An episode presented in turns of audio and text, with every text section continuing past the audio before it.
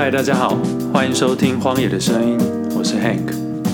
今天呢，我们继续读《树木希林离开时以我喜欢的样子》的第五章，半，关于夫妻。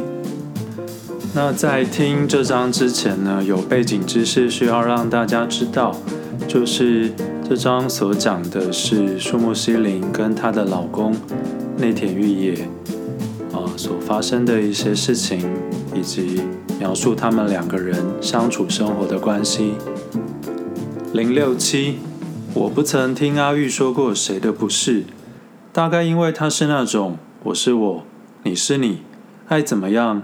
是你家的事的人吧，所以他不会说别人的坏话。我喜欢他这一点，觉得男人就该这样。我本来打算不要再婚的，不过想要小孩，可也不是和谁都可以。见到阿玉，我虽然不明白摇滚乐是在干嘛的，但可感觉到他是以摇滚作为一种生活方式，将生命赌在摇滚这条路上。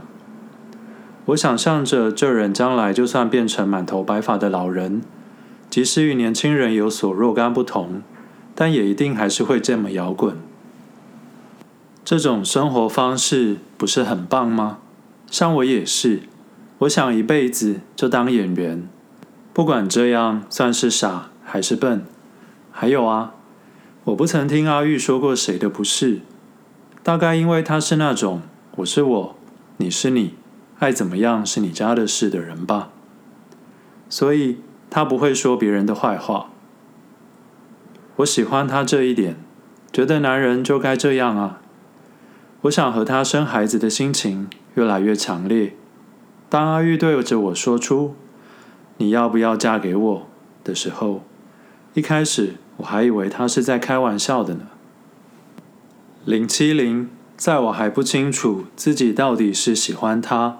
还是讨厌他之时就分手，岂不是太不负责任了？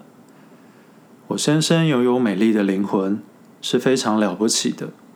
至今虽然没有感受到夫妻间的爱情，但只要能在一起生活，应该就能明白彼此的爱。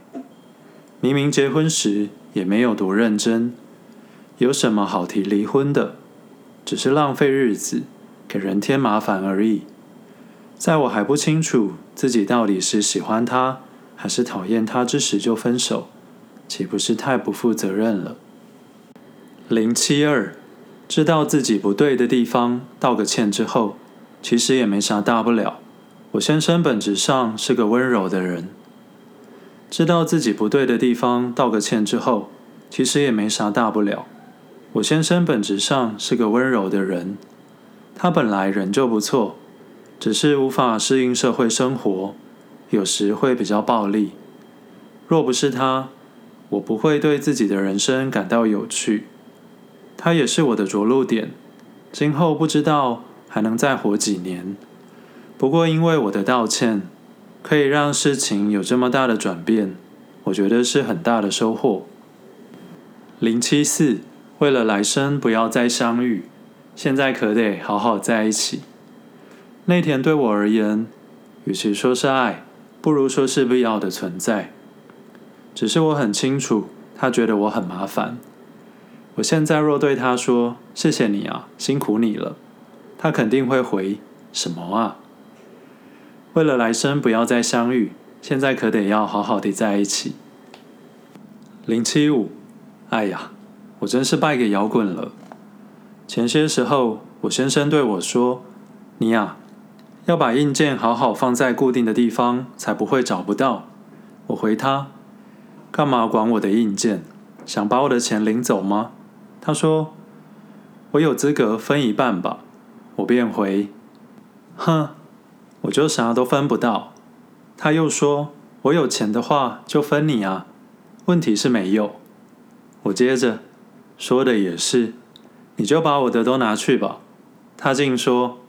夫妻本来就是要互相帮助的嘛。哎，我真是败给摇滚了。零七六，和某个人相伴而生，是人迈向成熟的必要条件。是啊，我的缘分就在这儿。我认为和某个人相伴而生，是人迈向成熟的必要条件。在这层意义上，我会和内田在一起，是某种算计，为了让自己更加成熟的打算。零七九，没必要勉强自己接受不好的回忆，只为了执着于结婚这个形式。只要结婚，就一定有辛苦的地方，也一定会有不好的回忆。免不了得深深踏进夫妻或亲子这样的人际关系之中。有一段时间，我认为这是人要成熟必要的条件。但是今天我会觉得，不用那么勉强也可以呀。过去我认为，若是要住在一起，就把结婚手续办一办吧。因为若只是同居，万一分手了，什么讨厌的事物全都会一并逝去。船过水无痕，这种轻松对人生来说是一种虚耗。在这样半生不熟的关系中来来去去，人也不会成熟。不论是维持婚姻生活，还是决定要分手，都必定伴随着不愉快的事。然而，我认为这样的经验，只要还活着的一天，就还是很重要的。不过最近我开始觉得，就算不结婚，只要能找到其他的方式可以帮助自己成熟就可以了。我生病后才知道，人生并没有那么长，所以没必要勉强自己接受不好的回忆，只为了执着于结婚这个形式。当然，有情人相伴还是很好的。零八零。到另一个世界还要住在一起，对啊，反正也只剩下骨头而已了，也不会说话，更不会生气。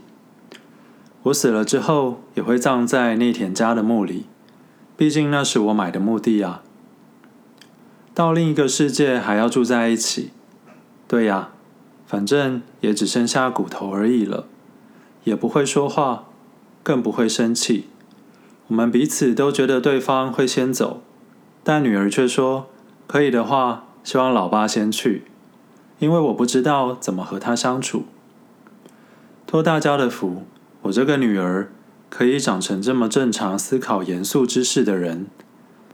以前常与我一起演九世光艳电视剧的尤利彻先生，就一副不可置信地说过：“他是你和玉野的孩子吗？”